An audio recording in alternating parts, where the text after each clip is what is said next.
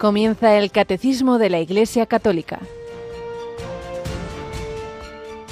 Un programa dirigido por el Padre Luis Fernando de Prada.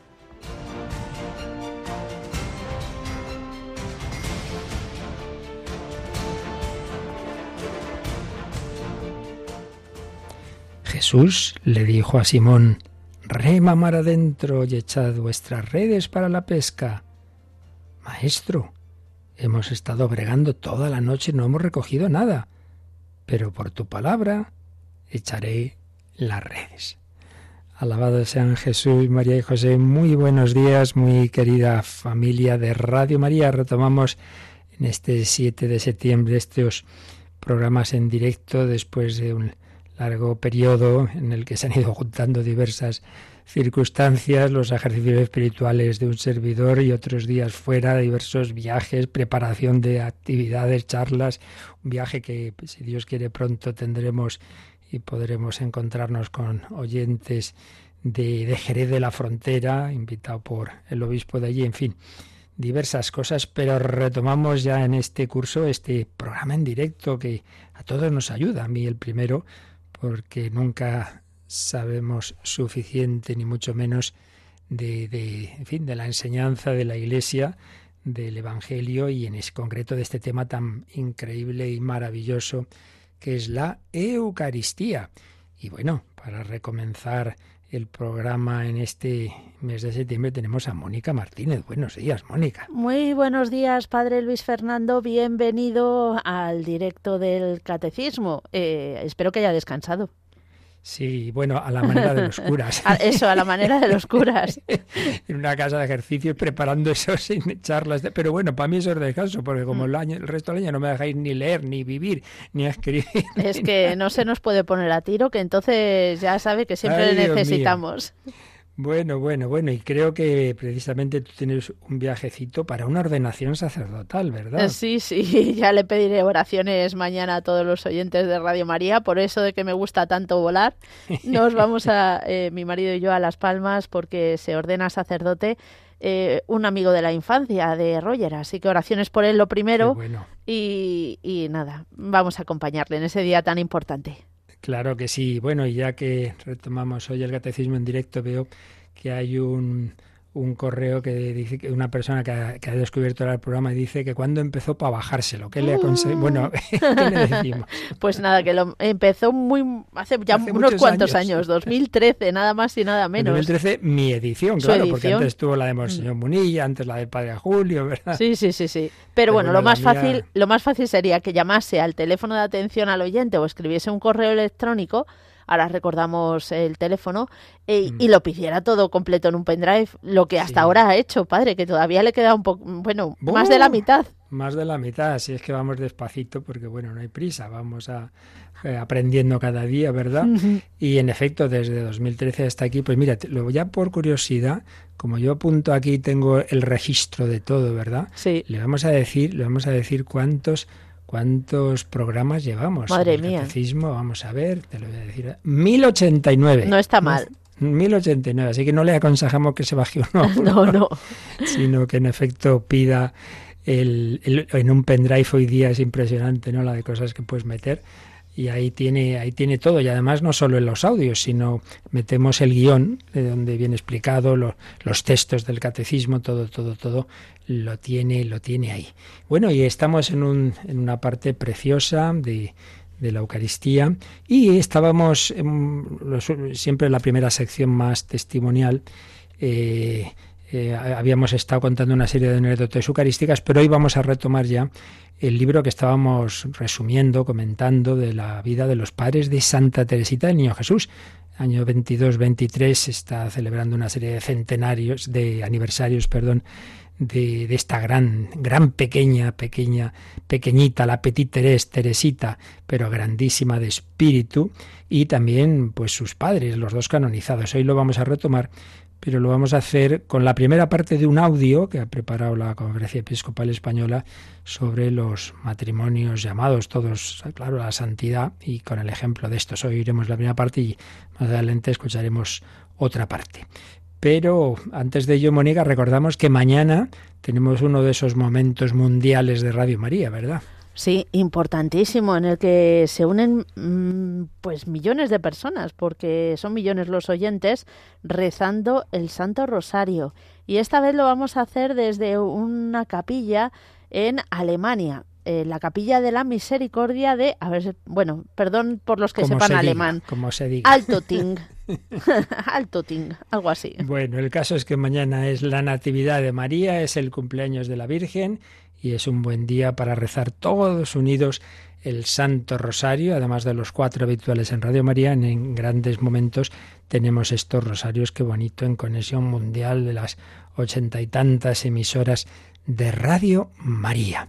Pues entramos en, en, esta navegación rema mar adentro, en este nuevo curso, desde nuestra pequeña barca, desde nuestras limitaciones y pobrezas de todos, pero apoyados en el Señor, en tu nombre, Señor, en tu palabra, echaré las redes como le echaron estos Luis y Celia, de los que vamos a escuchar esta primera parte de este, de este podcast, que nos sirve de resumen de lo que habíamos ido viendo sobre ellos, sobre este matrimonio santo, todos en cualquier vocación llamados a la santidad.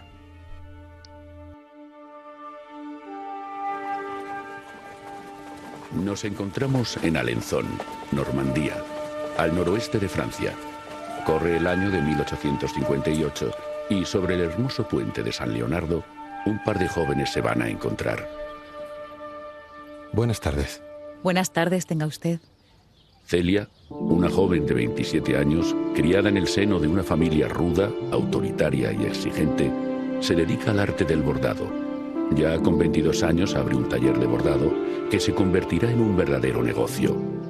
Y Luis, de 35 años, nacido en Burdeos, de familia militar, relojero de oficio, actualmente regenta una tienda de relojes y joyas. A Celia le impresiona el aspecto de Luis un joven apuesto, le llama la atención su porte y su fisonomía. Luis queda prendado a su vez de Celia.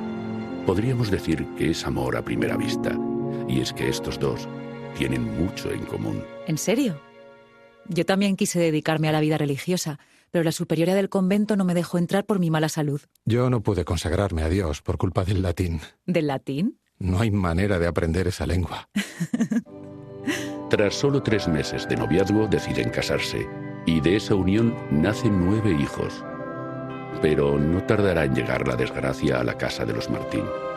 Cuatro de sus hijos mueren en la infancia, quedando cinco niñas, María, Paulina, Leonia, Celina y Teresa. Estoy aquí contigo.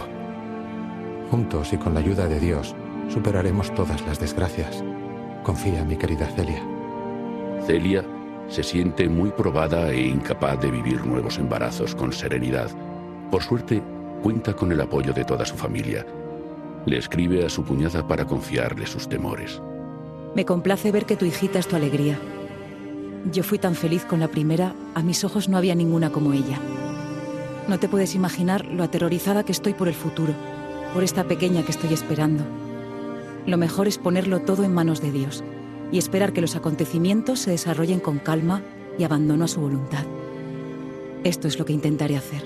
Las alegrías se alternaban con las preocupaciones. Las dificultades son muchas para conciliar el trabajo de ambos padres con la educación de sus hijos. Esto les llevó a tomar una drástica solución. Voy a cerrar la relojería. La relojería es tu vida. Mi vida sois vosotros. Tu taller de encaje funciona muy bien. De allí obtendremos el sustento y así podré ayudarte mejor.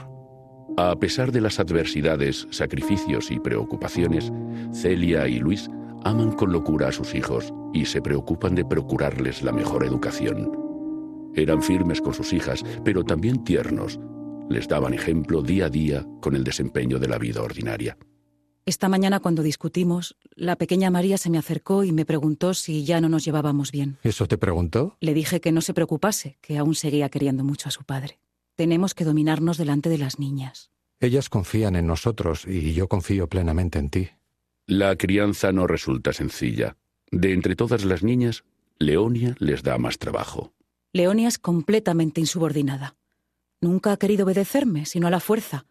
Hace por espíritu de contradicción todo lo contrario a lo que yo quiera, aunque ella misma lo desee. ¿Qué vamos a hacer con ella? La voy a tratar con tanta dulzura que espero que poco a poco pueda corregir sus defectos. Pese a la carga de la vida laboral, los Martín son capaces de desempeñar las labores de la crianza con alegría y aunque dedican muchas horas y cuentan con múltiples dificultades, siempre tienen un hueco más para ayudar a quien menos tiene. Esta tarde, en el camino de vuelta, nos encontramos con un pobre anciano de aspecto bonachón. Envié a Teresa a darle una pequeña limosna. Me dio las gracias y parecía estar tan conmovido que me di cuenta que debía ser muy infeliz. Le dije que nos siguiera, que le daría unos zapatos. Se le sirvió una buena comida. Estaba muerto de hambre. Y le dije que viniera cuando quisiera, que recibiría pan. ¿Qué te ocurre, Luis? Que a pesar de todo lo que hemos hecho por él, sigo estando muy triste por este encuentro. Sigo pensando en este buen hombre. Si lo hubieses visto, tenía una cara radiante y sonriente, a pesar del poco dinero que le di. Mientras comía, tomó sus zapatos, los miró con alegría y les sonrió. Es este el ejemplo de vida que los Martín proporcionaban a sus hijas. Algo muy importante era la oración en familia, una oración común al final de la jornada. Las niñas se sentaban junto a sus padres y los observaban rezar con gran admiración. La pequeña Teresa, que se solía sentar junto a Luis, decía que solo tenía que mirar a su padre para saber cómo rezan los santos. Dios mío, te doy mi corazón, tómalo si quieres para que ninguna criatura lo posea, sino solo tú, mi buen Jesús. En cuanto a lo religioso, Celia y Luis fueron siempre un firme ejemplo. Acudían a misa cada mañana y comulgaban cuando podían. En cuaresma ayunaban. No resulta extraño que en este contexto las cinco hijas de los Martín escogiesen una vida consagrada a Dios. De esas cinco monjas, una sería santa, Santa Teresa de Lisieux, pero esto lo sabremos más adelante. La tristeza no tardaría en cernirse sobre esta familia. Celia enfermaría pronto de gravedad. Se enteró que tenía un cáncer que no le otorgaba ninguna esperanza en la recuperación. ¿Cómo estás, mi amor? Hoy no me encuentro bien. ¿Qué vamos a hacer sin ti? No te preocupes. Si el buen Dios quiere que me cure, estaré muy contenta porque al fin y al cabo quiero vivir. Pero al mismo tiempo me digo, si no me curo, debemos disponernos a aceptar generosamente la voluntad de Dios, sea cual sea, porque siempre será lo mejor para nosotros.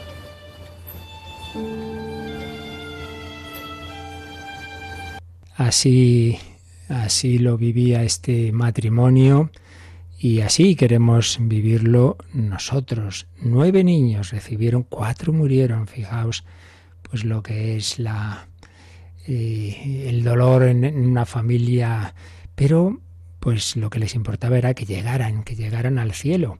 Y así educaron a las cinco niñas supervivientes, como se nos ha recordado, y bien lo sabemos, la pequeña Teresita ya canonizada y doctora de la Iglesia, pero la más rebelde Leonia, también en proceso de canonización. Llegó en la gracia y el ejemplo de sus padres, pues también consiguió el cambio de esa niña difícil. Pues se lo pedimos al, al Señor por intercesión de María, de Santa Teresita, de estos santos esposos, que nos ayuden a nosotros también, con la ayuda, claro está, de los sacramentos. Ya hemos oído que iban a misa todos los días, a ir caminando por ese camino de la santidad, la santidad a la que todos estamos llamados.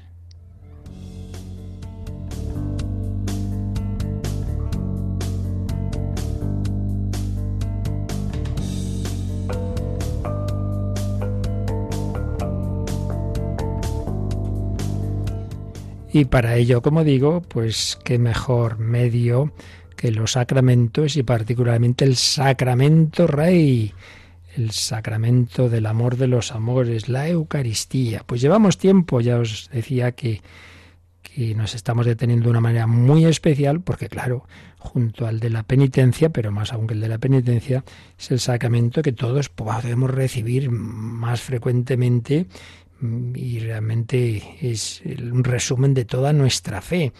Es un, un fruto de la infinita inteligencia, ingenio, amor y omnipotencia y misericordia de Dios nuestro Señor.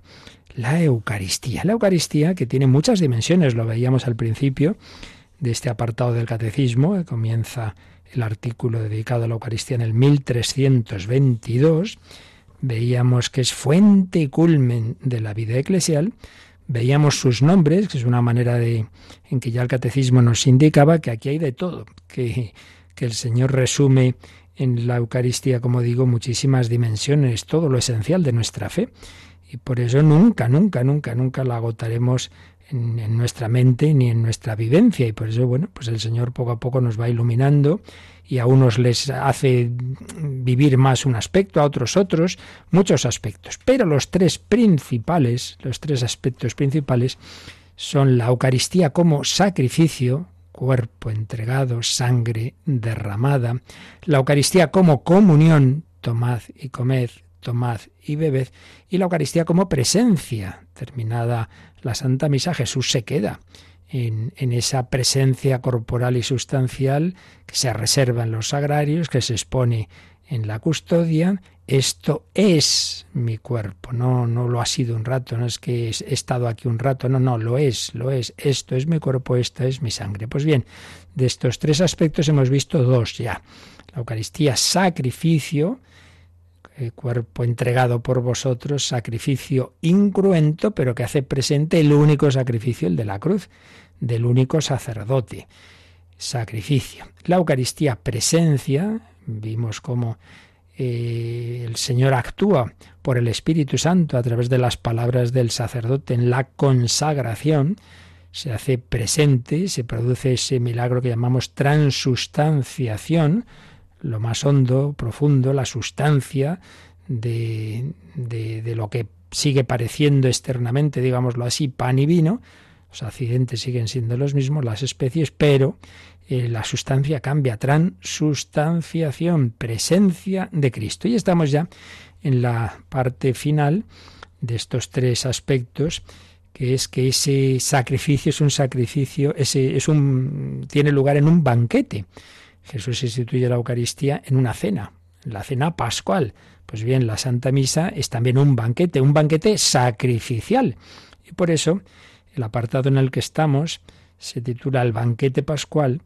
Comenzaba en el número 1382 recordándonos que la misa es a la vez e inseparablemente el memorial sacrificial en que se perpetúa el sacrificio de la cruz y el banquete sagrado de la comunión. Recordemos que había sacrificios en Israel en los que una víctima, un animal, se ofrecía a Dios, se quemaba, holocausto. Sí, ya está, Señor, esto te lo ofrezco. Entonces, una vez sacrificado ese animal, pues eh, se, quemaba y ya está. Pero en otros, en cambio, lo que se hacía era eh, comulgar, comer, comer, entrar en comunión con ese, ese animal. Concretamente, un caso muy, muy significativo es cuando Moisés sube al monte Sinaí con 70 mm, ancianos y han, hacen, han hecho un altar de piedra, han puesto 12 piedras alrededor en, símbolo de las simbolizando, representando a las doce tribus de Israel, y eh, el, novillo sacrificado, su sangre, se esparce parte sobre el altar y otra parte, Moisés hace la aspersión de esa sangre sobre el pueblo. ¿Qué significa eso? Para el israelita la sangre es la vida. Es una manera de decir que Dios nos da a compartir su vida. La sangre cae en el altar, símbolo de Dios, y en las personas que están ahí, el pueblo. La misma vida. Bueno, pues esto era un, pálido anticipo de lo que iba a ser el banquete sacrificial de la nueva alianza, el nuevo Moisés Jesucristo, y va a ofrecer en el altar cruento de la cruz su sangre, sangre derramada por vosotros y por muchos para el perdón de los pecados, y ese sacrificio se iba a hacer presente incruentamente, esto ya explicamos hasta dónde llega la razón humana, claro, siempre en el misterio explicamos cómo esto puede hacerse presente de manera incruenta en la Santa Misa. El caso es que esa sangre derramada en la cruz Hoy, claro, hoy día es la sangre que está en un, cuerpo glorioso y resucitado de Jesucristo. No es que cada vez matamos a Jesús, no, murió una sola vez. Y por eso da igual, sea que comulguemos bajo la especie de pan o la de vino, recibimos a Cristo resucitado y vivo, de corazón palpitante, que está en el cielo. Eso quede siempre claro.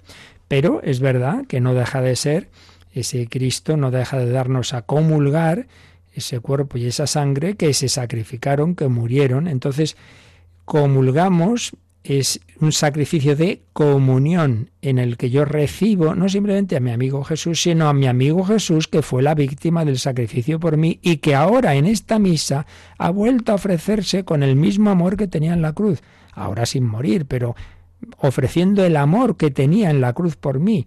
Lo ha hecho ahora de nuevo, no se arrepiente de volver a ofrecerse por mí en cada celebración eucarística y incorporándose a ese sacrificio a la iglesia.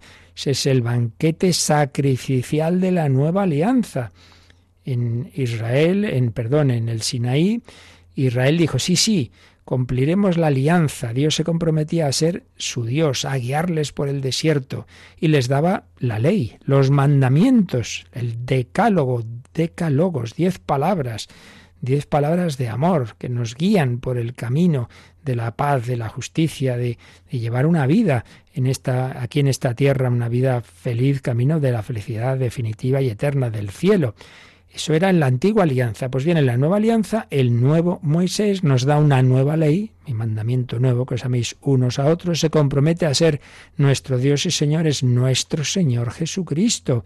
Y nosotros nos comprometemos a obedecerle, sí, queremos hacer tu voluntad, necesitamos tu gracia, cada día la pedimos, cada día, hágase tu voluntad. Necesitamos tu pan, tu alimento. El pueblo en el desierto recibía el maná. Claro, el maná, el nuevo maná es el propio Jesús, este es nuestro alimento. Bueno, pues en esta parte tan preciosa estamos, que recibimos a Jesús, la víctima del sacrificio, es un banquete, banquete pascual. La misa es a la vez e inseparablemente memorial sacrificial, en que se perpetúa el sacrificio de la cruz y banquete sagrado de la comunión. Pues en eso estamos, en la comunión. Tomad y comed, tomad y bebed.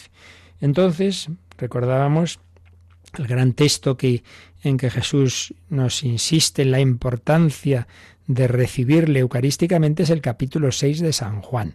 Después de aquella multiplicación de los panes, Jesús tiene ese discurso eucarístico en Cafarnaún. Y ahí aparece esa frase que recoge el número 1384 del Catecismo. En verdad, en verdad os digo, si no coméis la carne del Hijo del Hombre y no bebéis su sangre, no tendréis vida en vosotros, la vida divina. Dios nos comunica su vida, especialmente a través de este camino de la Eucaristía.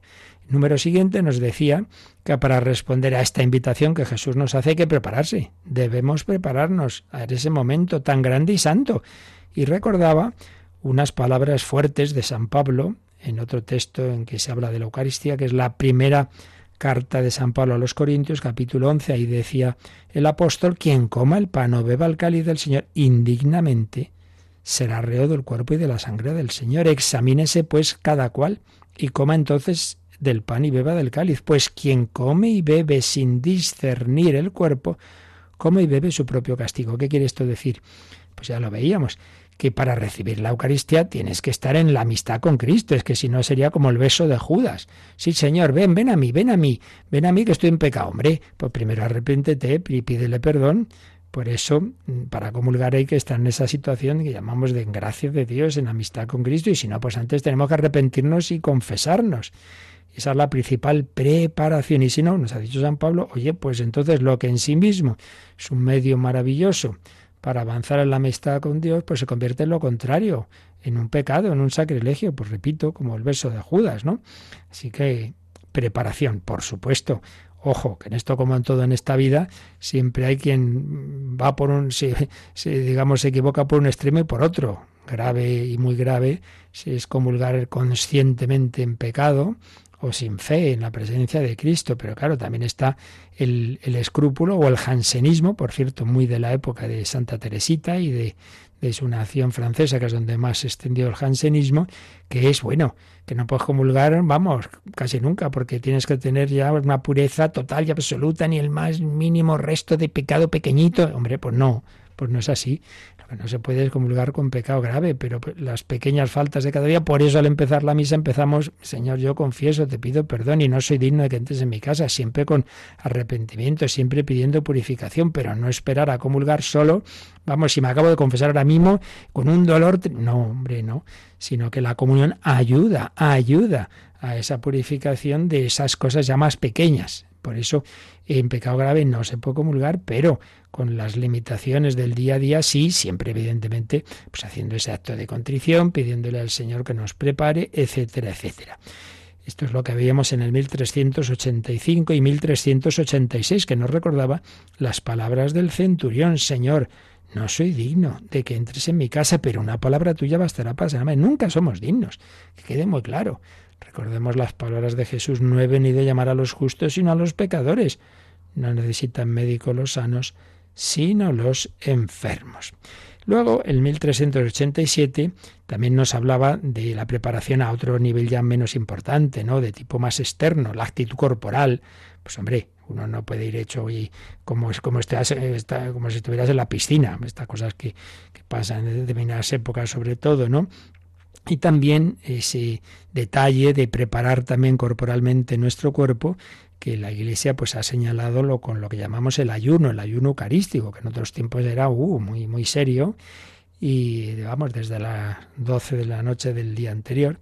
Y ahora pues es muy poca cosa, la verdad, una hora antes de la comunión, en esa hora pues no no no comas nada, se puede beber agua y, siempre la excepción, desde luego, de los enfermos, de lo que es una medicina. Y ya llegamos al 1388. Hemos repasado un poquito, así a vista de pájaro, lo que hemos visto hasta ahora, y vamos a ver qué nos sigue diciendo el catecismo todavía dentro de este apartado sobre la comunión. Así que, Mónica, cogemos el catecismo y leemos el 1388 eh, así cala. ¿Qué nos dice? Es conforme al sentido mismo de la Eucaristía que los fieles, con las debidas disposiciones, comulguen cuando participan en la misa. Se recomienda especialmente la participación más perfecta en la misa, recibiendo los fieles, después de la comunión del sacerdote, del mismo sacrificio, el cuerpo del Señor. Bueno, esta última frase que nos ha leído Mónica está tomada de la Constitución de la Liturgia eh, del Vaticano II, la Constitución Sacrosantum Concilium, que fue el primer documento que aprobó el Concilio Vaticano II y que se refiere a la liturgia. Se recomienda especialmente la participación más perfecta en la misa. ¿Cuál es esa participación la mejor?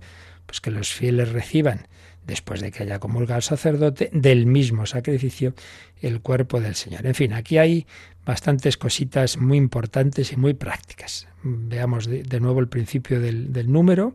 Es conforme al sentido mismo de la Eucaristía que los fieles, con las debidas disposiciones, comulguen cuando participan en la misa. A ver, es conforme al sentido mismo de la Eucaristía comulgar. Pues hombre, claro, porque qué palabras dijo Jesús en la última cena y qué palabras dice el sacerdote, tomad y comed. Hombre, entonces es verdad que ese sacrificio, esa renovación incruenta del sacrificio de la cruz, es un sacrificio de comunión que de suyo pide participar de esa manera concreta de ese sacrificio, recibir ese cuerpo, recibir esa sangre, recibir a Jesucristo, porque repito, no es que lo recibamos por separado como si estuviera muerto, no, no, recibimos a Cristo resucitado y vivo, pero no deja de, ser simbólico que el que todo esto se haga eh, consagrando por un lado el pan, por otro lado el vino, pues es un recuerdo de que de hecho estuvieron separados, que de hecho Cristo derramó su sangre y ese cuerpo fue traspasado hasta el final, ¿verdad?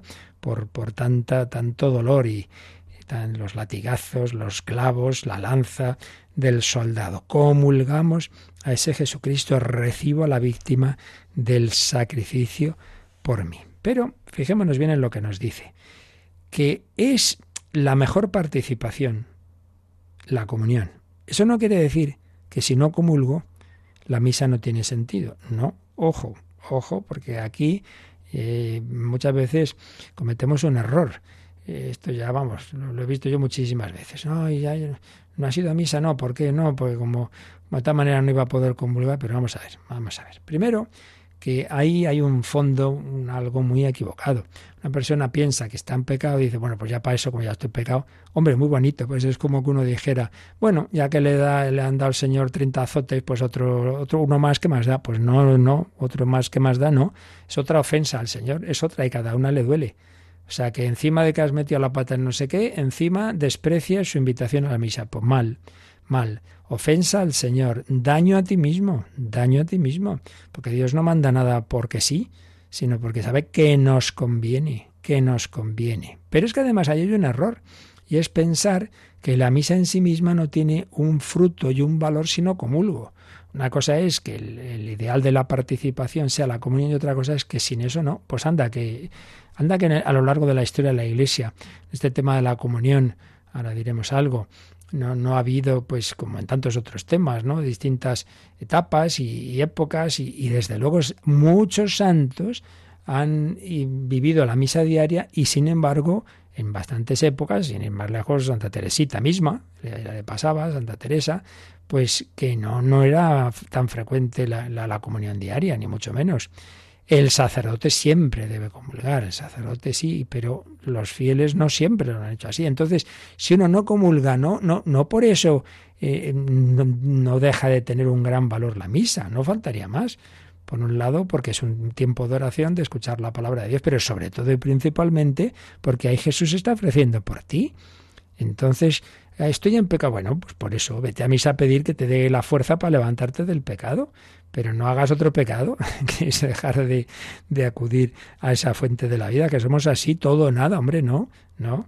Por eso, vivamos, la, no, es de una situación y yo no puedo acumular, pues eso, pues vete a la, la misa, a pedir al Señor luz, gracia y, y bueno, vamos a, yo conozco pero vamos, bastantes personas que se han ido acercando a la, a la fe y empezaron así. Estoy pensando en alguien ahora que estuvo pues un año o más, pues que iba a misa todos los domingos y poco a poco, poco a poco eso le fue calando, le fue calando, el Señor le fue iluminando y ya llegó el momento que dijo, me quiero confesar, pero hasta entonces lo que hacía, pues bueno, pues ir a misa, estupendo, estupendo. Por lo tanto, eso quede claro, que en sí misma la Santa Misa, a un día no puedes comulgar, pues porque acabas de comerte un bocadillo, pues tú no dejes de ir a misa, que, que no pienses que la has perdido por no comulgar, que no, que, en sí misma tiene un infinito valor.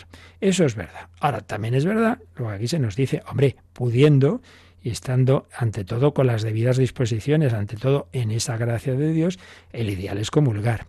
Y comulgar participando en la misa. Fijaos en este detallito. Dice, se recomienda eh, que los fieles reciban después de la comunión del sacerdote el cuerpo del Señor del mismo sacrificio. ¿Qué quieres tú decir? Que el ideal, aunque luego por razones prácticas, pues muchas veces no lo hacemos así, pero el ideal es comulgar de esas mismas formas que se han consagrado en la misa.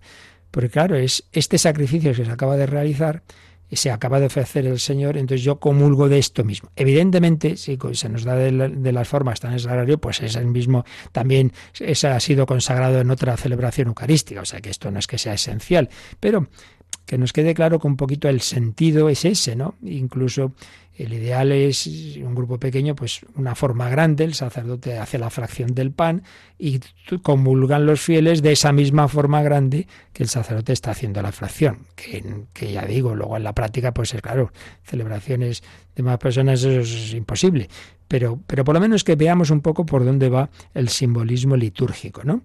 Comulgar, comulgar a esa víctima que se ha ofrecido por nosotros. Esa es la participación más perfecta que sea la más perfecta, repito, no quiere decir que no participe uno en la misa con las diversas oraciones, actitudes y, recibir esa gracia del Señor y esa bendición, aunque uno no pueda comulgar. ¿De acuerdo? Bueno, vamos a quedarnos aquí un momentito dando gracias al Señor por este pan maravilloso, este pan de los ángeles que Él nos regala a los que no somos ángeles, a los que somos débiles pecadores. Bueno, el Señor les dio la Eucaristía en la última cena a todos sus apóstoles ay madre, ahí estaba Judas el traidor y luego pues todos vosotros estáis limpios, aunque no todos, él no lo estaba. Ahí sí que fue una comunión, diríamos, sacrílega. Los otros no, eh, los otros sí que estaban en el amor del Señor, pero no quiere decir que fueran santos y perfectos, ni mucho menos. En la misma cena estaban discutiendo y luego le iban a abandonar al Señor. Bueno, pues gracias al Señor por este gran regalo de la Eucaristía.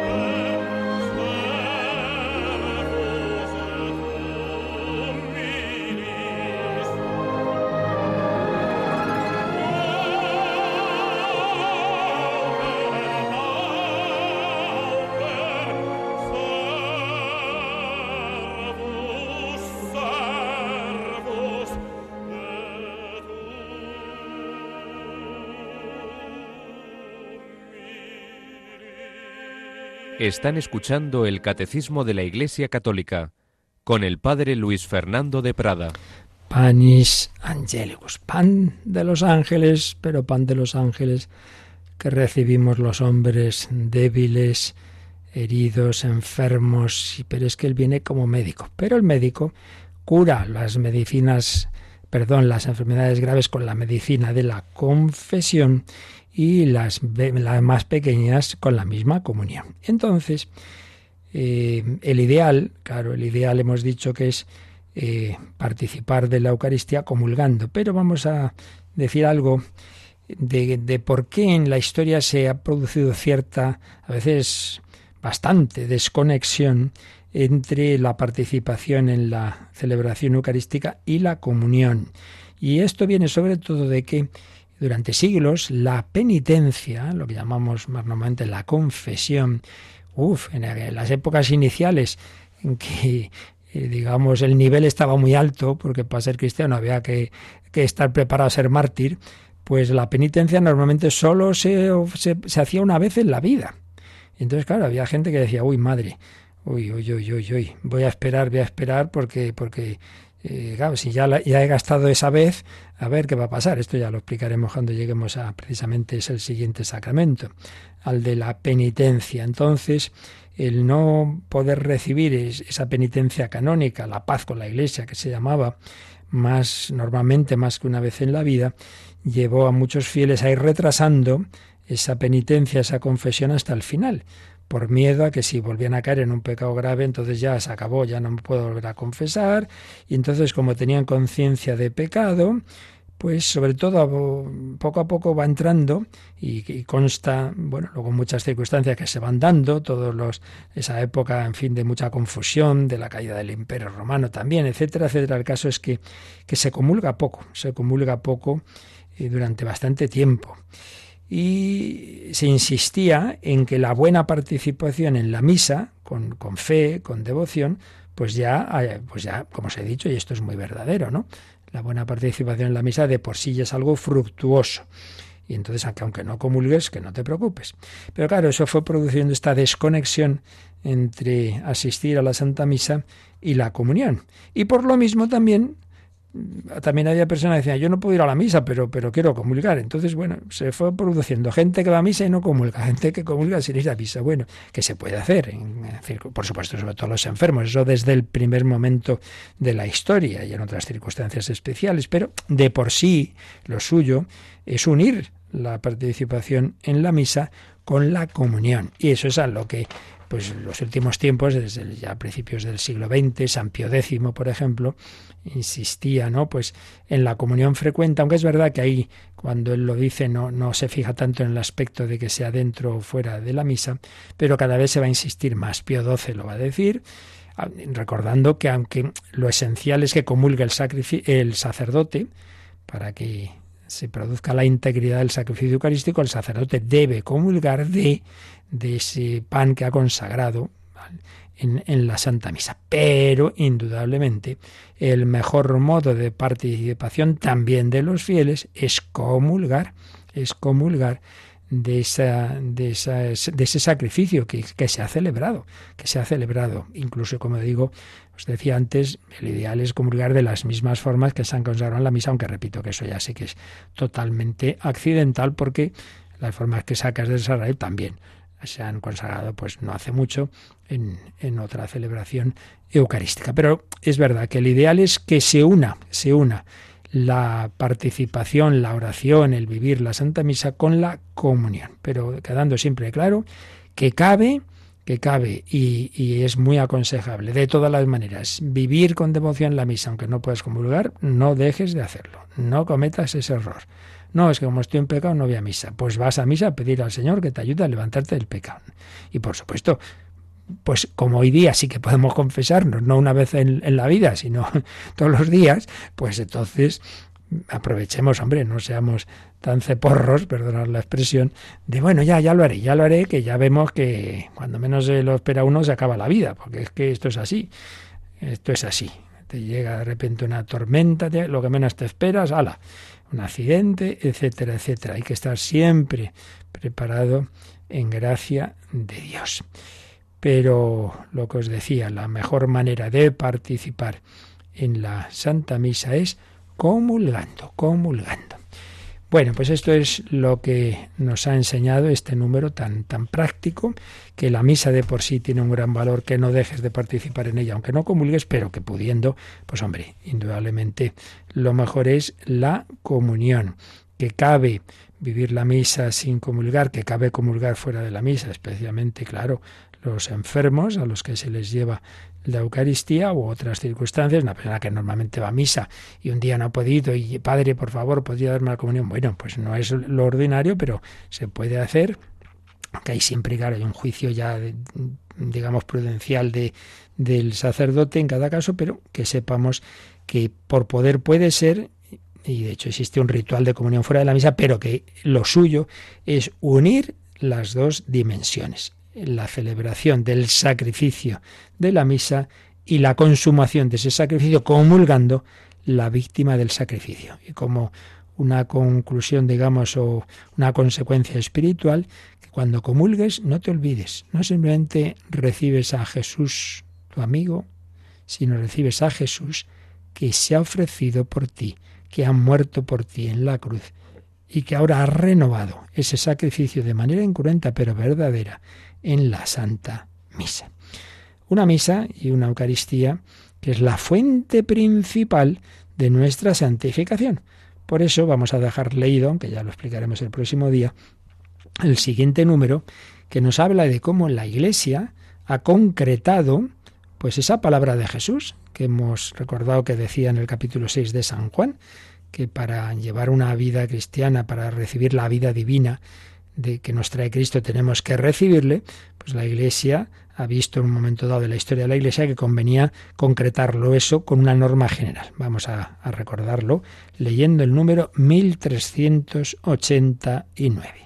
La Iglesia obliga a los fieles a participar los domingos y días de fiesta en la divina liturgia y a recibir al menos una vez al año la Eucaristía, si es posible en tiempo pascual, preparados por el sacramento de la reconciliación. Pero la Iglesia recomienda vivamente a los fieles recibir la Santa Eucaristía los domingos y los días de fiesta, o con más frecuencia aún, incluso todos los días. Pues aquí vemos dos niveles, por así decir, de, de, este, de esta dimensión de la comunión. Empezando por el final, el ideal. Hombre, estamos llamados todos no a, a aprobar por los pelos, Estamos llamados a la santidad, estamos llamados al amor pleno, no a un amor tibio, sino amarás al Señor con todo corazón. Si Él no ha puesto nada por delante de nuestra salvación, no antepongáis nada a Cristo, ya que Él nada antepuso a nosotros. Bueno, pues voy a intentar ponerle por encima de todo. Por eso, el ideal, pues ya se nos ha dicho, que vivamos la Eucaristía todos los domingos y días de fiesta, comulgando, o dice, o con más frecuencia, incluso todos los días. Hombre, si una persona, pues el Señor le va dando la gracia de ir valorando la Eucaristía y ve, oye, pues puedo ir entre semana algún día, oye, voy a ir otro día, y poco a poco, oye, es que me doy cuenta del bien que me hace todos los días, pues hombre, ese es el ideal. Pero bueno, por lo menos, por lo menos la Iglesia nos dice, bueno, pero por lo menos hay que vivirla en los domingos. ¿Y por qué el domingo? Mire, es que a mí me gusta más los jueves, sí, pero Jesús no resucitó el jueves, ¿sabe usted? Resucitó el domingo. Y claro, es que aquí entramos en otro aspecto, ¿no? Que ya algo dijimos, y es que, claro, el cristianismo no es una religión individualista, es personalista. Eso sí, relación interpersonal de, de Cristo con cada uno, pero personal no significa individualista, ¿eh? Entonces tendemos a, a, mi, a, a lo mío, ¿no? O no, pues mire, no vivimos en una familia. Los apóstoles llamó Jesús a cada uno, sí, a cada uno, pero a estar todos juntos con él. La iglesia hay, ese, hay esa dimensión comunitaria. Y claro, celebramos el cumpleaños de papá. Bueno, pues cada uno venga a comer un día. Hombre, no, venimos todos los hermanos el mismo día. Bueno, pues el día en que celebramos la victoria de Cristo es el domingo. Por eso ese es el día principal para reunirnos, para reunirnos. Entonces, como norma general, debemos hacerlo así. Cuando cuando en, estos términos que acabamos de leer se dice que la Iglesia obliga, hay que entender, obliga quiere decir la Iglesia con la iluminación del Espíritu Santo que Jesús prometió, quien a vosotros escucha a mí me escucha, lo que atéis en la tierra quedará en el cielo, lo que quiere decir es, para realmente estar unido a Dios, como norma general hace falta, hace falta vivir ese, este gran sacramento de la Eucaristía dominicalmente, vivirlo semanalmente, vivirlo en ese día. Si tú no lo haces, es, esto de obligar es en, el mismo sentido en que decimos, niño, tienes que comer. Pero no es porque de repente hay una norma cada uno no sé quién. No, no, es que si no comes te mueres. Esto es así, que estamos hechos así. Bueno, pues si uno no come a Cristo, si uno no recibe ese cuerpo de Cristo, pudiendo, pudiendo, en el camino ordinario, pues hombre, pues entonces te vas quedando esmirreado en tu vida espiritual hasta que, te, claro, esa vida se muere. Entonces acabas perdiendo esa amistad con Dios. Bueno, esto ya insistiremos el próximo día, lo dejamos de momento aquí, dando gracias por este pan de la vida. Y si tenéis alguna cuestión, alguna pregunta de este u otro tema o algún otro comentario, pues nos quedan unos minutitos y ahora nos recuerdan cómo lo podéis enviar. Participa en el programa con tus preguntas y dudas. Llama al 91005 9419. 91005 9419. Puedes escribir un mail a catecismo arroba o escribirnos un mensaje al teléfono de WhatsApp 668 594 383 668 594 383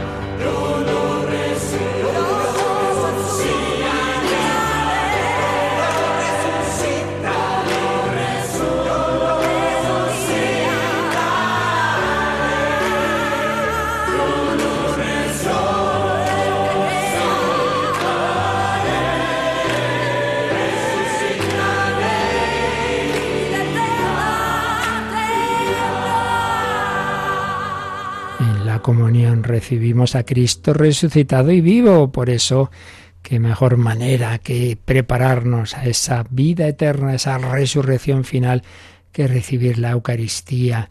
No tenemos consulta, pero sí un testimonio de Pilar de Pamplona que se dirige a la radio de la Virgen y le dice mi más sincero agradecimiento para ti. Todavía no hace un año que me he enganchado a tus espacios y ya me cuesta poder vivir sin ello. Apareció una amiga que me contó su conversión leyendo San Agustín y escuchando Radio María. Me impactó tanto que empecé a oírte poco a poco. También un hijo me había hablado de ti y me he sentido como el náufrago que en mitad de la noche encuentra su tabla de salvación. He vuelto a sentir el amor que Dios nos tiene en todo momento y que no nos abandona nunca. La luz de la esperanza se ha vuelto a encender en mi vida y he vuelto a sentir que solo Dios basta. Del poderoso ejército de ángeles, apóstoles y santos que trabajan en todo momento por acercar almas a Cristo, la Virgen es la joya de la corona. Ella es siempre nuestro refugio, nuestra gran intercesora. Como buena madre que es, la Virgen encuentra los mejores métodos para acercar a sus pequeños al bien, al amor y a la verdad. Y ha encontrado en esta radio el instrumento idóneo para extender la luz del Evangelio en la tierra y llevar la esperanza a sus hijos. Gracias Radio María, te estaré eternamente agradecida. Pues gracias a ti, María Pilar, por este precioso testimonio gracias a la Virgen María, que es la que ha inspirado pues esto hace ya años en Italia y cómo se va extendiendo de una manera así a lo tonto, a lo tonto, ¿verdad? Y no os olvidéis, mañana cumpleaños de la Virgen María. ¿Qué regalo le vamos a hacer? Una buena confesión, una buena comunión, un rosario. Bueno, pues hay un rosario que a las 4 de la tarde, mañana, tres en Canarias, Vamos a rezar en comunicación, en conexión, toda la Radio Marías del mundo desde un santuario en Alemania. No me atrevo ni a decir el nombre porque no sé cómo se pronuncia, pero bueno, un santuario en Alemania para rezar, un santuario mariano, para felicitar a la Virgen María, pero ante todo cada uno de vosotros, cada uno de nosotros, que lo haga en su corazón, que la tenga muy presente y que le ofrezcamos pues esas rosas de amor, de oración, de sacrificio, de caridad fraterna. Mañana viernes, siempre todo viernes también debe tener una dimensión de mirar a la cruz, de, de agradecer a Jesús su pasión, su resurrección y qué mejor manera que hacerlo que vivir mañana la Santa Misa, aunque no sea de precepto, pero por amor al Señor y a la Virgen María en su cumpleaños. La bendición de Dios Todopoderoso, Padre, Hijo y Espíritu Santo, descienda sobre vosotros. Alabado sea Jesucristo.